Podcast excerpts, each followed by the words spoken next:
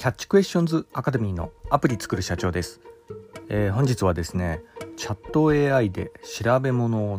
検索するコツみたいなところでお話の方させていただきたいと思います、えー、私のこちらの番組はですね主に YouTube で配信させていただいておりまして YouTube の方はですね iPhone アプリの作り方ラズベリーパイによるリモートサーバーの構築方法それから最近始めましたチャット AI と英会話をする番組とかそんなのもやらせていただいたりしております。こういったお話がお好みというような方いらっしゃいましたら YouTube の説明欄ですね。そちらに詳しく記載しておりますのでこちらもぜひよろしくお願いいたします。YouTube でアプリ作る社長と検索していただいたら出てくるかと思います。では、えー、本題のチャット AI でえー、調べ物を検索するコツというようなところでの、えー、お話になりますが、えー、皆さん、えゴールデンウィークそろそろ終わりに、え近づいてきておりまして、まあ、どのようにこうお過ごしされましたでしょうかというようなところなんですけど、え私のこちらの番組の主な、えご視聴者の、方はあの IT エンジニアの方が多いので、結構ね IT エンジニアって真面目な人、えー、が多いんでねゴールデンウィークとかは勉強ずくめだったみたいな、えー、そういうようなあの方も多いんじゃないかなっていうような感じしますが、まあ、私自身もですねあのほぼ毎日こう勉強してたかなっていうような感じで今振り返ってるようなところなんですけど、あのまあ、勉強といってもね私にとっちゃあの遊びみたいなそんなようなものでもあるのでゴールデンウィークはまあ楽しく過ごせたかなみたいなそんなような感じなんですけど、まあ、とにかくそのゴールデンウィークはねあの普通の、え土日の休暇に比べて、えー、結構ある程度連続してこう休み取れるんであのまあ、だからこそなんですけどね勉強といってもですね普段やらないようなことをこう勉強してみるっていうのも結構いいですよね。はいまあ、それがこう私にとっての、えー、AI の勉強でもあったんですけどこのチャット AI をですねどういうふうに使えばこう有効活用できるかなみたいな感じでいろいろ試行錯誤して実験していた、まあ、の日々でもありましたかね。はい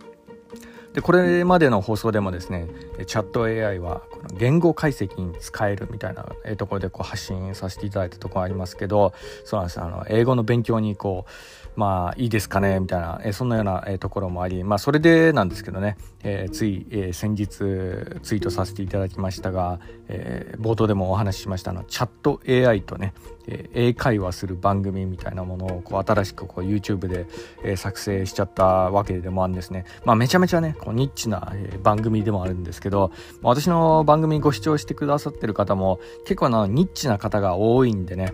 えまあのあんまこう再生回数は期待できないかと思うんですけど、まあ、刺さる人には刺さるんじゃないかなみたいな感じでね今思ってるようなところでもあります。まあ、あの AI とねえー、英会話する、え、時の話題もですね、えー、プログラミング言語の Python でこうやってみようかなというようなところでもあるんでねあの Python に興味もある方ね、えーまあ、こちらもちょっと、えー、この Python のプログラミング言語これ英語で言うとどうなるのかなみたいなそんなような興味でもいいんでねぜひちょっとご視聴いただけたらなというようなところでもありますかね、まあ、とにかくこの Python はですねあの AI の開発の礎にもなったようなプログラミング言語でもあるんで、まあ、一般教養としてもいいのかなというようなそんなような感じですよね。はい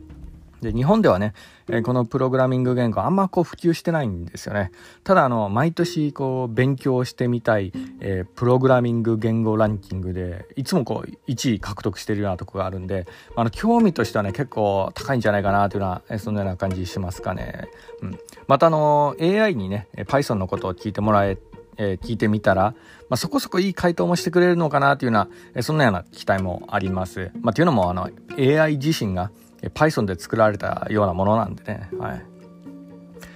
まあ、のもちろんあの Python のことをこう日本語でこう解説したらみたいな、えー、そういうようなあのご意見もちょっといただいたところはあるんですけどただねあのー、今ではこうかなり精度の高いこう Python の解説チャンネルとかそういったものがこう YouTube で普及しているようなところがあるんで、まあ、それとこう被るようなことをやってもまあしょうがないかなというような、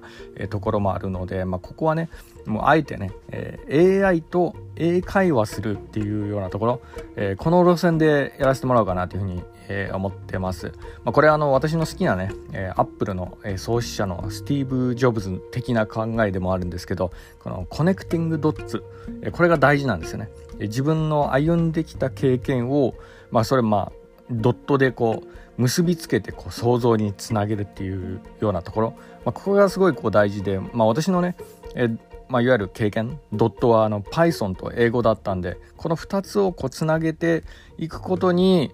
あの一つのこのならではの方向性みたいなものが導けるかなみたいな感じでちょっと思ってるようなとこがあったんですよね。はい。まああの本音言うとですね私自身もあの英語のスピーキングの勉強をしてみたかったとこがあったんで、まあ、そのついでにね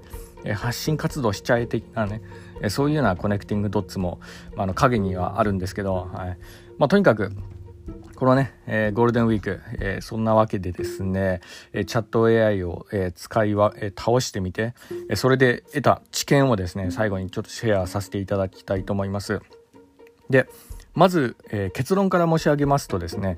チャット AI は、え、音声入力がいいです。うん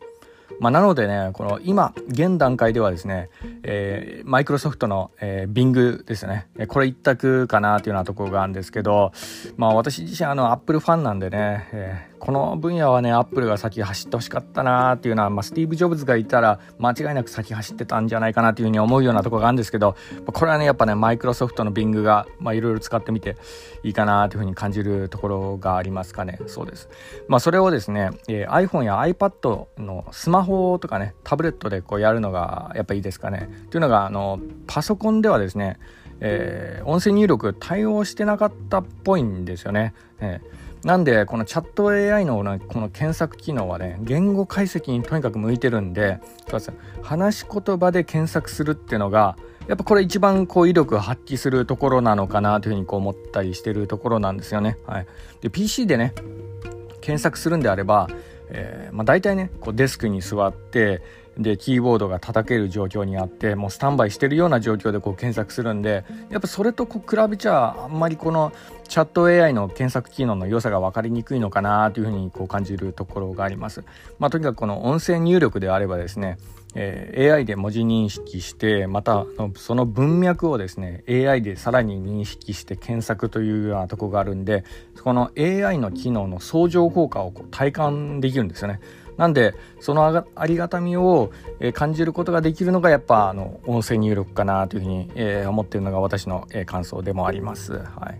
い、ただあの調べ物をする時の注意事項なんですけどあのニッチな情報の検索には弱いんかなって感じるとこあるんですよね。まあ、あのよくこう芸能人の経歴とかねえそういったもの嘘だらけじゃん的なえそういうようなところで揶揄されたりしてるとこありますけどそうなんですあの個別な情報検索にはあまりこう期待しない方がいいかなというようなところですかね。まあ、特にこう人命ですよね。世の中の同姓同名者、え結構多いんで、まあ、だからこそこう AI が混乱してしまって、まあ、とりあえずこう権威性のある人の名前出しとけみたいな感じで結果出すようなそんなような流れになっちゃってるんだと思うんですけど、まあ、あの実際ね私の名前もですねなんかちょっとチャット AI に検索してもらったらですねなんかあの芸能が芸能活動してます的な感じでねなんか出されましてねなんかほにゃららの歌で大ヒットしましたみたいなことでなんかこう出してもらったんですけど全くそんなような経験ないんでねはい。まあ、確かにあの私の YouTube チャンネルのね BGM はねあのガーベージバンドでこう作曲したんですけどね自作でね。はい。まあちょっとそれは別としてまあそんなこう大ヒットした曲とかねそんなの出した覚えないんでね。はい。まだこの部分はね、えー、ちょっと発展途上というか、まあ、これからも改善はちょっと難しいんじゃないかなっていうふうに思いますかね。同じような名前がいっぱいゴロゴロ転がっているようなところで AI をつなぐ、えー、使うっていうのはちょっと現実的でもないのかなっていうようなところですよね。はい。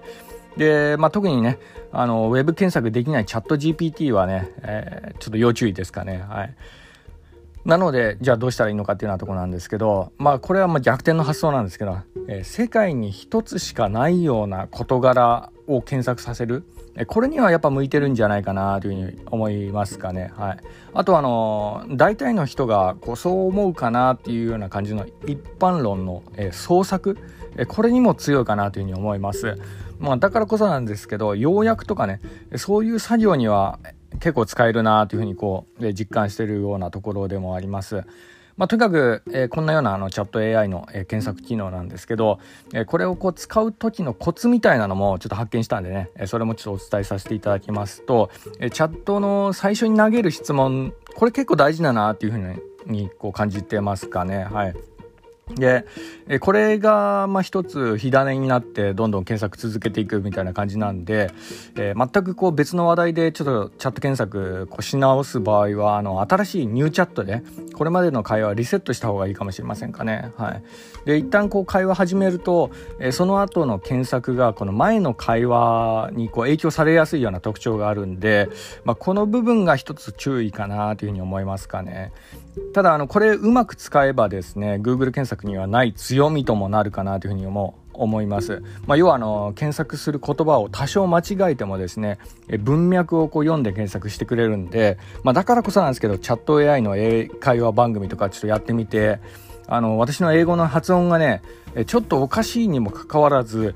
適したキーワードに変換してそれで調べ物してくれるっていうようなケースが結構あったんですよね。日本人のあの L と R の発音がちょっとねおかしかったりするのを、えー、読み取ってもらえてなんか検索してくれてるかなみたいなね。そういうような特徴もあったんで、ね、この辺はやっぱ便利かなって思いますかね。はい。あともう一つあの代名詞が使えるっていうのはやっぱいいですよね。はい。まあ、例えばあの検索してし終わった後にそれもっと詳しく教えてよとかかねえその違いを教えてとかねそういうのでこう検索し直してくれるところがあるんでこれやっぱね話し言葉で音声入力してる時とか結構使えるんですよね。はい。なんでここの部分はやっぱいいかなってこう感じたところでもありました。なので AI にね調べ物をさせる前にはですねちょっとした会話を AI としておくっていうのも結構大事なんじゃないかなと思っててます。まあ、例えばあの、今私は何々に関心を持っているとかね、そういうようなあのところから始めるんですよね。で、そういうのを AI に伝えていくっていうのが結構大事ですかね。まあ、具体的には、今あの、英語の勉強してるんですけど、みたいなことを最初に言ったりだとか、あとはあの、Python コードのを探してますとかね、その一文最初に入れておくとですね、その話題、その文脈に沿ってこう検索を始めるんで、まあ、チャットもチャット AI の検索機能の精度が、まあ、よりぐっと上がるかなというふうに思ったりしております、まあ、こういったところがですねチャット AI の検索のポイントになるかなというようなところですかね。はい本日は以上になります。では最後にいつもと同じ言葉で締めさせていただきたいと思います。IT エンジニアに栄光あれ。